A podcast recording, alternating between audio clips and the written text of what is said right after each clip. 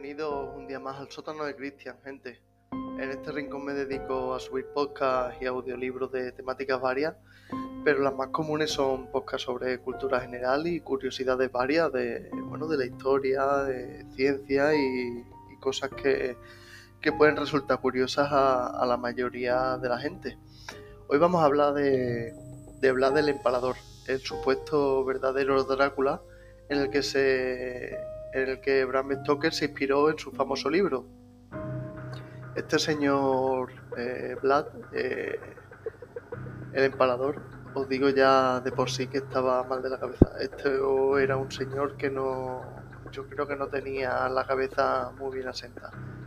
Porque es que hacía unas cosas muy raras con la gente que mataba y, bueno, ya como las mataba ya, ya ni os digo. Bueno, eso lo dejamos para un poquito más adelante, luego os cuento mejor.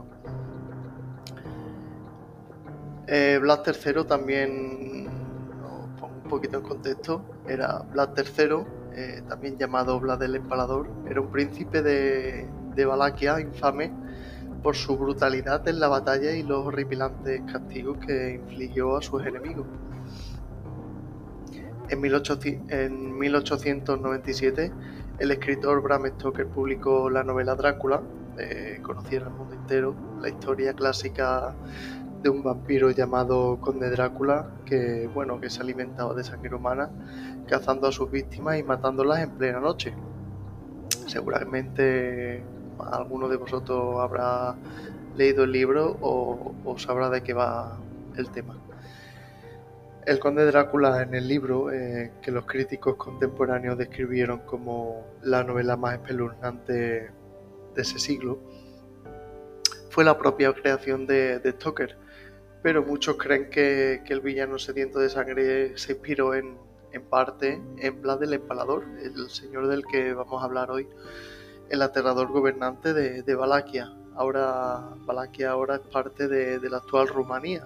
Eh, a mediados de la, de década de, 1400. Vlad III se ganó su temible apodo por empalar eh, a, más de 20.000 personas y matar hasta 60.000 más durante su sangriento reinado. Eh, empalar, ¿eh? Empalar. ¿Qué es empalar? Pues empalar es... A ver, ¿cómo lo digo que no suene muy... Empalar es coger a una persona eh, con un palo grande afilado por, por arriba, entrarle el palo por sus partes nobles, o un poquito más de, por detrás quizá y sacar el palo por la boca. Una cosa sin palabras. Una cosa un poquito que lo vamos a dejar aquí. Bueno, vamos a seguir. Eh, incluso se decía que que cenaba entre sus enemigos ya empalado y que sumergía el pan, que mojaba el pan en la sangre de sus víctimas. Pero aunque las historias de, Drácula real seguramente se han embellecido a lo largo de los años y ya no es lo que ya no es lo que era antes. La verdadera historia de Vlad el Empalador es mucho más aterradora de lo que Bram Stoker podría haber soñado, la verdad, porque este señor, os voy a contar un poquito su historia. Cuando nació, vamos a empezar por, por el nacimiento de, de Vlad el Empalador debido al, registro, a que el registro histórico a menudo es irregular cuando se trata de la historia de, Vlad el Empalador. Solo sabemos que nació entre 1428 y 1431 durante un momento de disturbios en Valaquia. Su madre, la reina, provenía de una familia real moldava y su padre era Vlad, Vlad II Drácul. Ya os va sonando un poquito. Vlad II Drácul el apellido se traduce como dragón y se le dio a Vlad II después de, su inducción a una orden de cruzada cristiana conocida como la Orden del Dragón.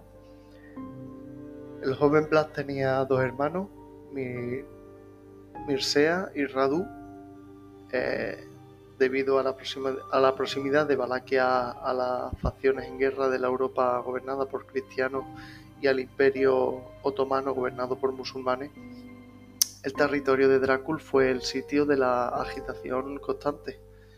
En 1442 los otomanos convocaron a una reunión diplomática a este señor e invitaron a, a, a, a Dracul.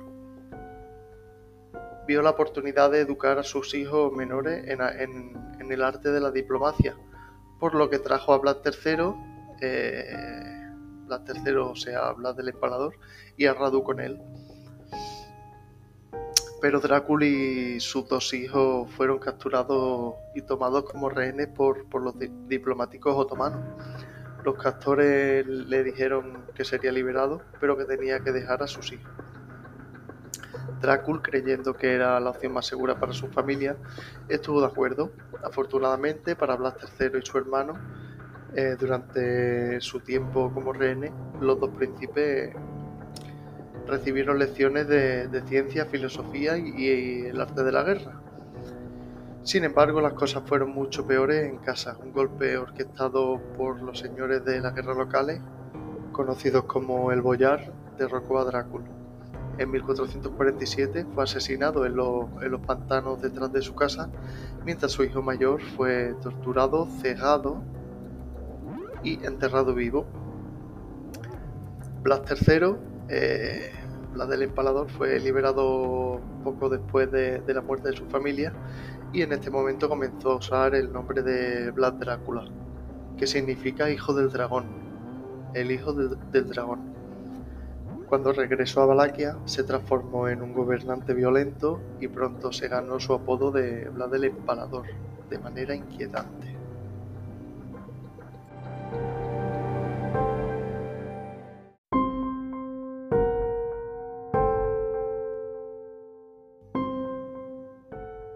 Poco después de recuperar el trono, Vlad tenía enemigos propios con, los que lidiar en, los alrededores de donde, bueno, donde, donde él gobernaba.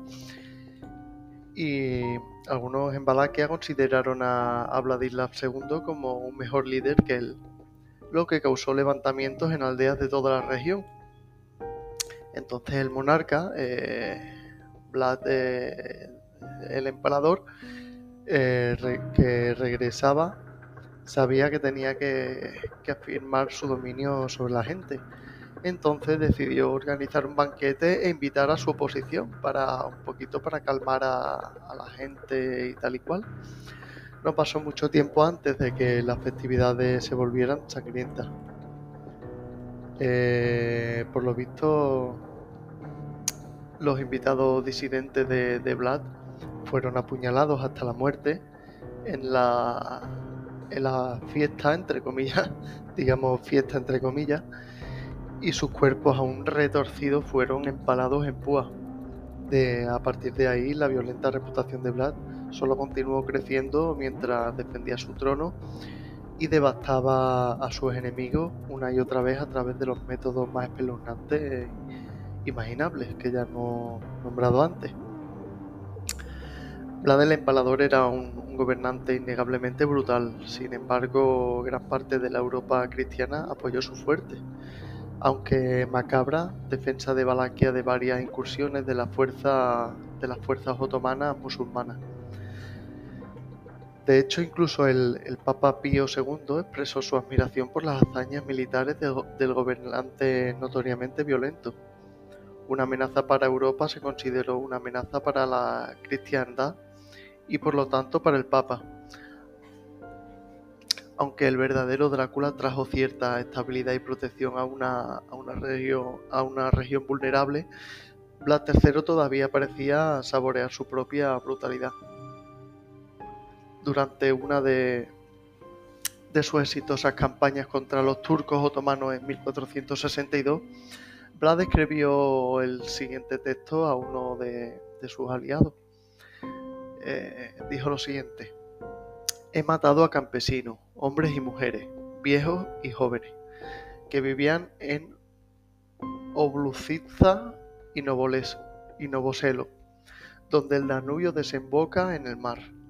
Matamos a 23.884 turcos, sin contar a aquellos a, a quienes quemamos en hogares o los turcos cuyas cabezas fueron cortadas por nuestros soldados Por lo tanto, Su Alteza debe saber que he roto la paz.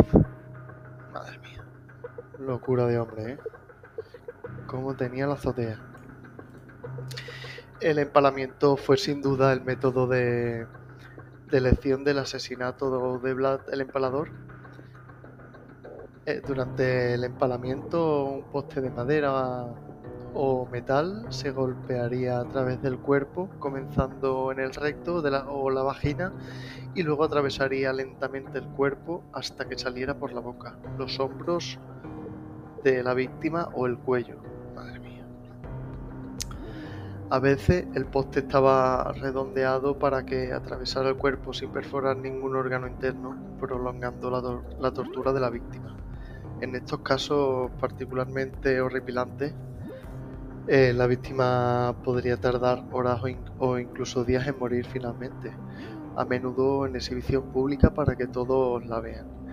En, un caso empaló a, los comerciantes sajones en Kronstadt que, que, una vez estuvieron aliados con los boyardos, los asesinos de su familia.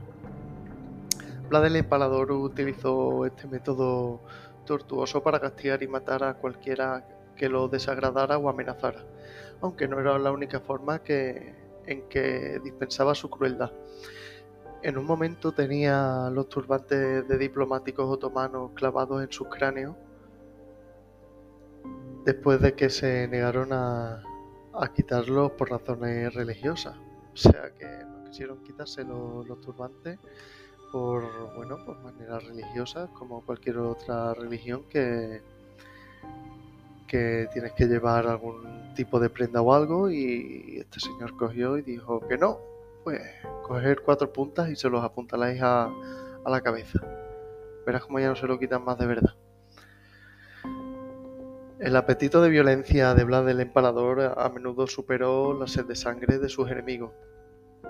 El sultán Mehmed II, conocido por sus propias atrocidades también, estaba horrorizado después de, ver los cadáveres en descomposición de unos 23.000 de sus propios hombres alineados en estacas por millas, algunos dicen de hasta, hasta 60 millas, alrededor de la capital de Tagoviste, cuando invadió Valaquia en 1462. Madre mía. vamos a seguir con otro a ver cuánto llevamos. Llevamos unos 11 minutitos vale vamos a ir un poquito más rápido y a ir terminando que no quiero que se os haga esto muy pesado.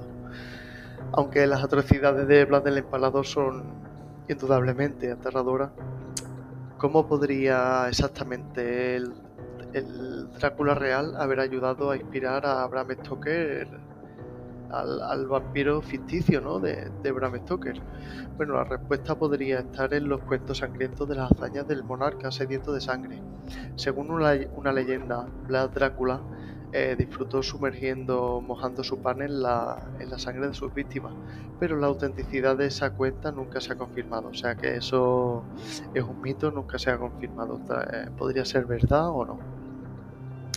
En 1820, un libro del cónsul británico en Valaquia, William Wilkinson, eh, titulado Una cuenta de los principados de Valaquia y Moldavia, con varias observaciones políticas relacionadas con ellos. También ayudó a popularizar la historia de la verdadera Drácula por toda Europa.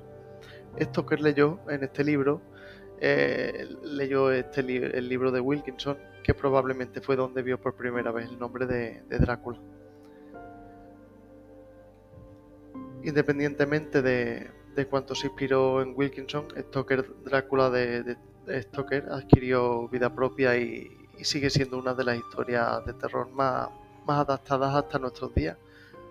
Os, recomiendo totalmente el libro y, e incluso la, la película antigua, no las que hay ahora que son efectos especiales por todos lados y no, la primera, la Drácula de Bram Stoker. Es en blanco y negro, pero os la recomiendo totalmente.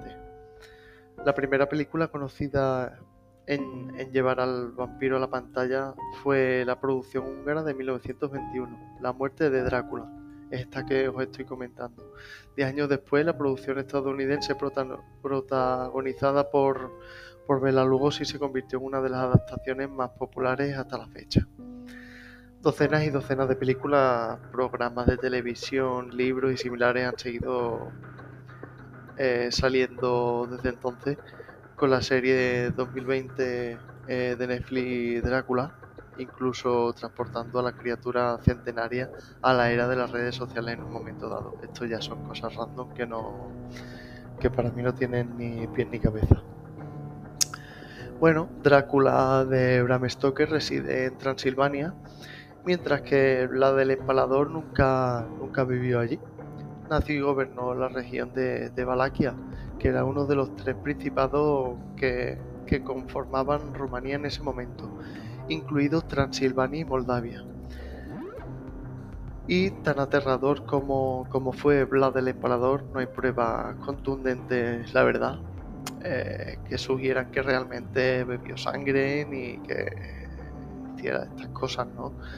Claramente los cuentos de Vlad el Empalador han, han estado empapados en sangre durante unos 500 años y aunque puede ser difícil distinguir los hechos de, la ficción sobre el verdadero Drácula en ese momento, hay suficientes evidencias para, saber que Vlad cometió algunas atrocidades más escalofriantes de su época y, de, y conocidas hasta el día de hoy, ¿no?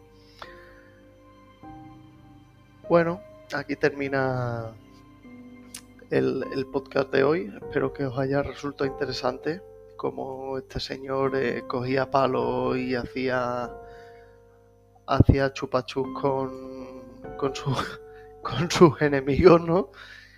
Y nada, bueno, fuera de coña, espero que os haya resultado, aunque sea entretenido, que, hayáis pasado un ratito entretenido. Y nada más, nos vemos en el siguiente, ¿vale? Venga, hasta luego.